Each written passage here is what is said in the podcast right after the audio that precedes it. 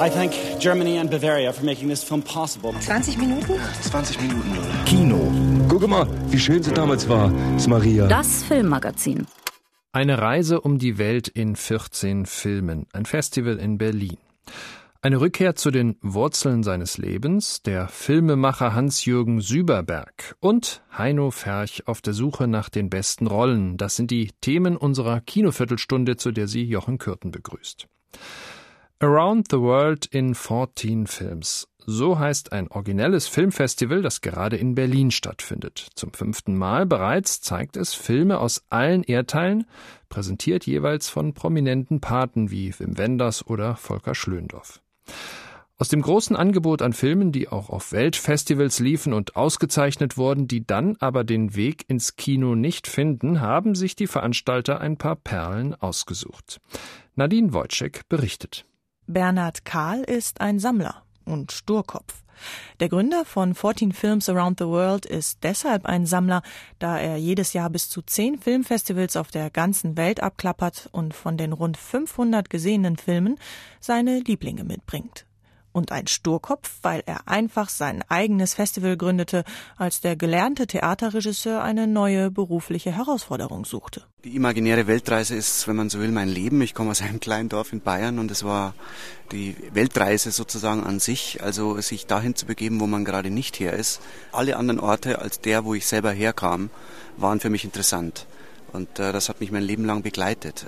Das ist äh, ein Aspekt. Der andere Aspekt ist der, dass ich auf diese Festivals immer gefahren bin, nach Cannes oder Venedig und immer sehr viele Filme gesehen habe, die natürlich weitgehend nicht mehr ins deutsche Kino dann kommen. Und ich habe diese ganzen Filme gesammelt, die Regionen, aus denen sie kommen, und dann ist so eine für mich so eine imaginäre Weltkarte entstanden. Diese Weltkarte will er also dem deutschen Kinopublikum nicht vorenthalten.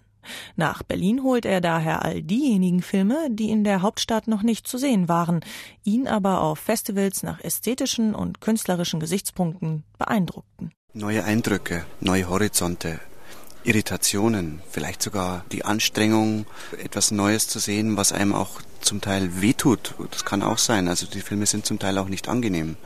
Also ich möchte die Menschen verführen, das Irritierende, das Überraschende, das Neue und das äh, Innovative einfach auf sich wirken zu lassen. Ein schönes Beispiel für dieses Neue ist der Dokumentarfilm Bender Belili. Er zeigt obdachlose Rollstuhlfahrer und Straßenkinder in Kinshasa.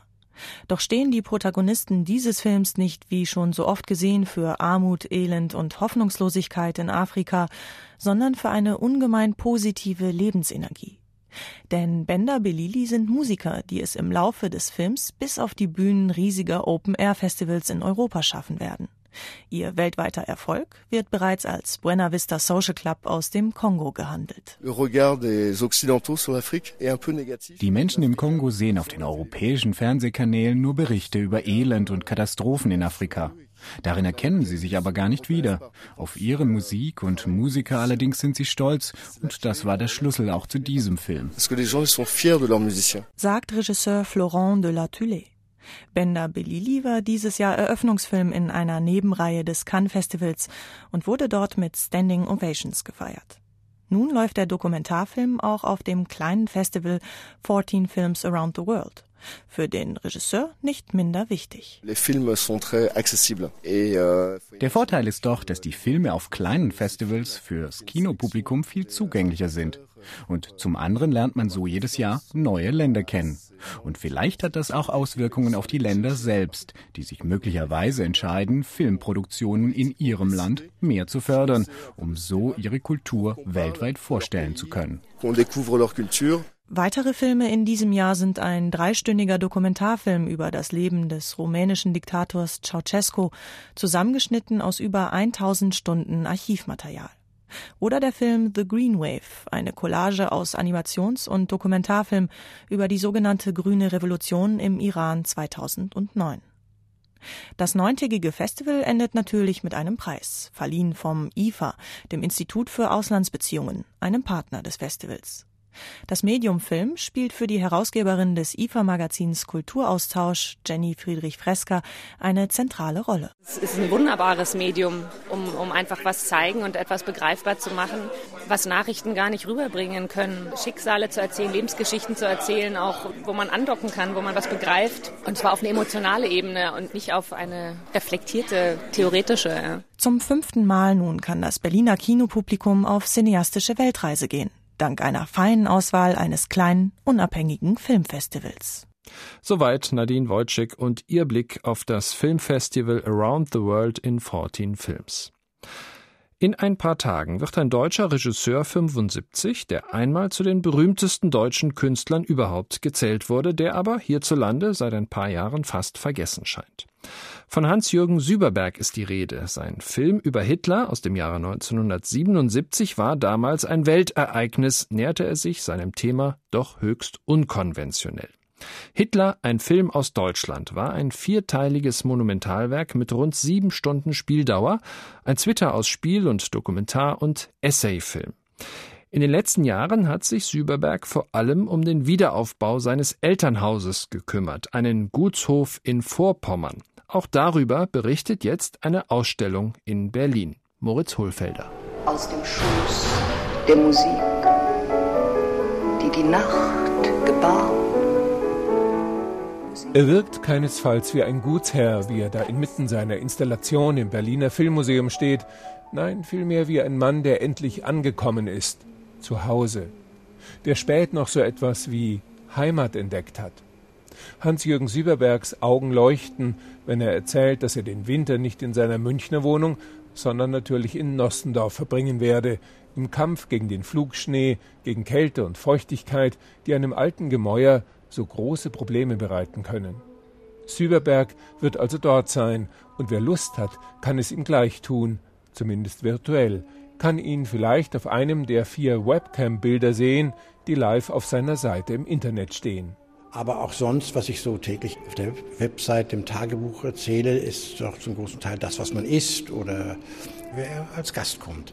Und dann natürlich sehr viele ja, Kämpfe im Ort. Es gibt ja immer zu Kämpfe um Grenzen mit Bäumen oder ohne Bäume oder den Kirchturm, der abgerissen ist, den ich wieder aufbauen lassen möchte und so weiter. Also es gibt da doch sehr viele Dinge, die ganz öffentlich sind, aber da muss man wieder auch sich sehr vorsehen, dass man nicht zu viele Feinde sich macht.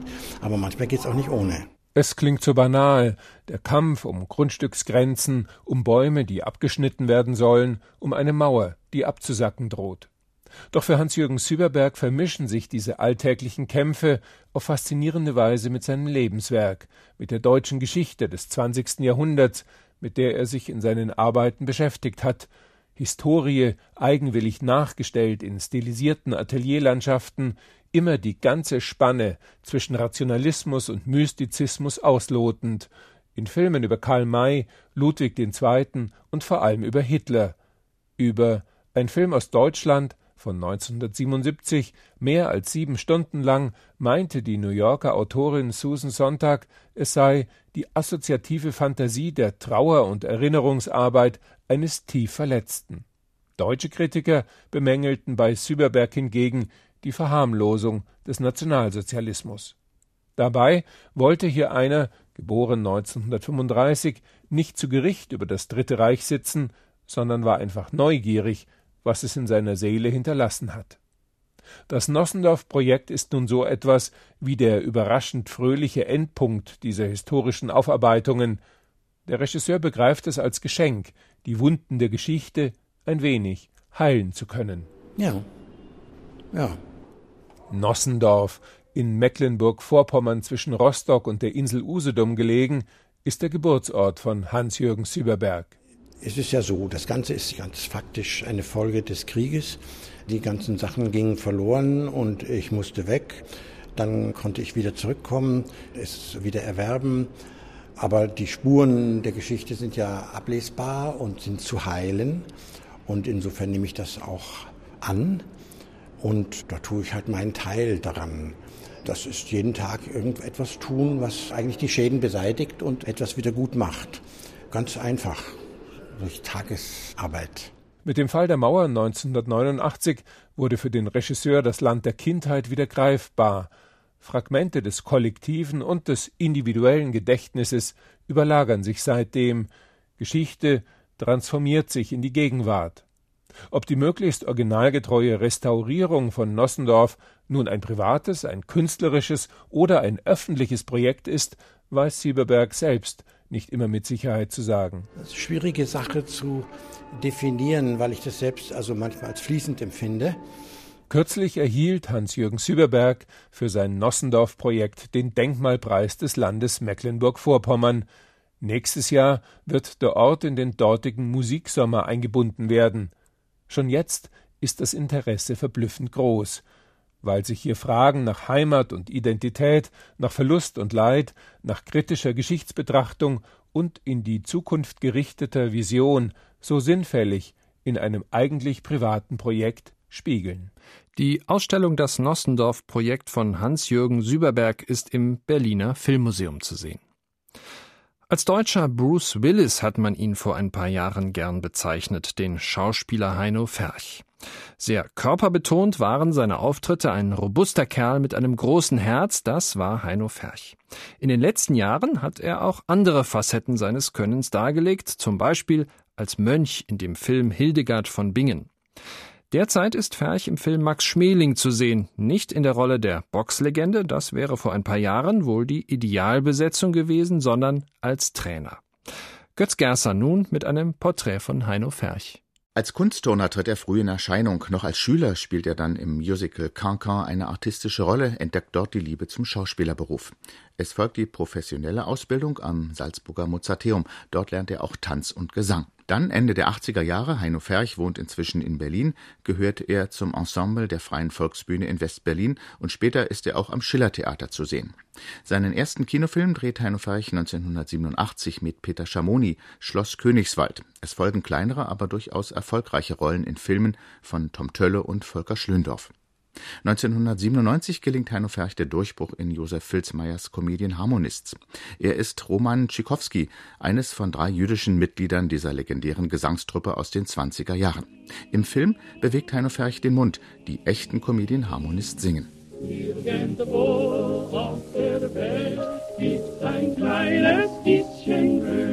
Und ich träum davon in jedem Augenblick.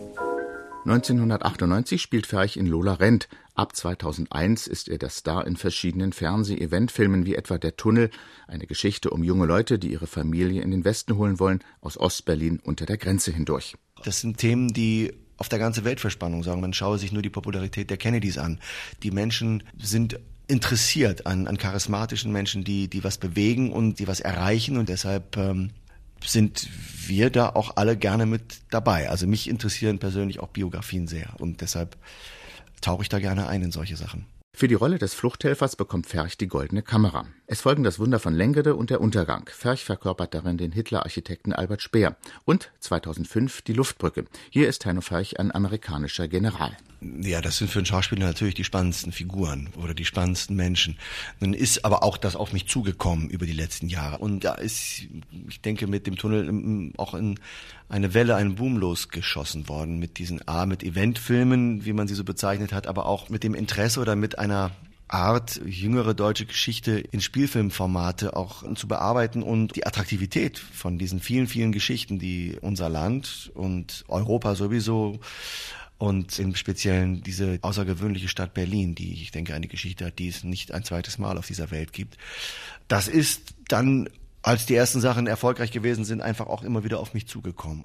Das hat Erfolg gehabt und dann wird man wieder engagiert für solche Sachen. Dann bin ich in einem Alter, da passen viele Figuren und dann ähm, versprechen sich Produzenten davon, dass viele Leute zusehen, wenn ich diese Rolle spiele. Nachdem Heino Ferch also längere Zeit Siegertypen in scheinbar ausweglosen Situationen darstellte und dann als Retter auftrat, ist er im Fernsehdreiteiler Krupp, eine deutsche Familie, seiner bislang letzten Hauptrolle nicht mehr der rein körperliche Held. Er spielt den jungen Gustav von Bohlen und Halbach, den Gatten von Bertha Krupp, der Alleinerbin der Friedrich Krupp AG. Er trägt Bart, Brille und Perücke, ist ein behäbiger und pedantischer Mann. Heino Ferch ist weiter gut im Geschäft und nach eigener Auskunft gar nicht so arbeitswütig, wie es wegen seiner Präsenz auf Leinwand und Bildschirm erscheint. Solange die Leidenschaft so brennt, wie sie nach wie vor bei mir brennt, ist das mit der Disziplin ein leichtes und ein geliebtes. Es, es macht mir nach wie vor Spaß. Ich versuche das einen nach dem anderen zu machen, habe zwischendurch nach wie vor genug Auszeit für andere Sachen und bin aber nach wie vor gerne Schauspieler und freue mich, dass so viele schöne Stoffe auf mich zukommen und bin da sehr dankbar und sehe ich als Privileg, dass es nach wie vor so einfach so viele schöne Sachen an mich herangetragen werden, wo man möchte, dass ich meinen Stempel mit aufdrücke. Und das ist ein großer Genuss. Und diesen Genuss kann man sich wohl auch weiterhin im Fernsehen und im Kino vergegenwärtigen. Der Schauspieler Heino Ferch im Porträt. Und das war's von Deutsche Welle Film und Kino. Mein Name ist Jochen Kürten.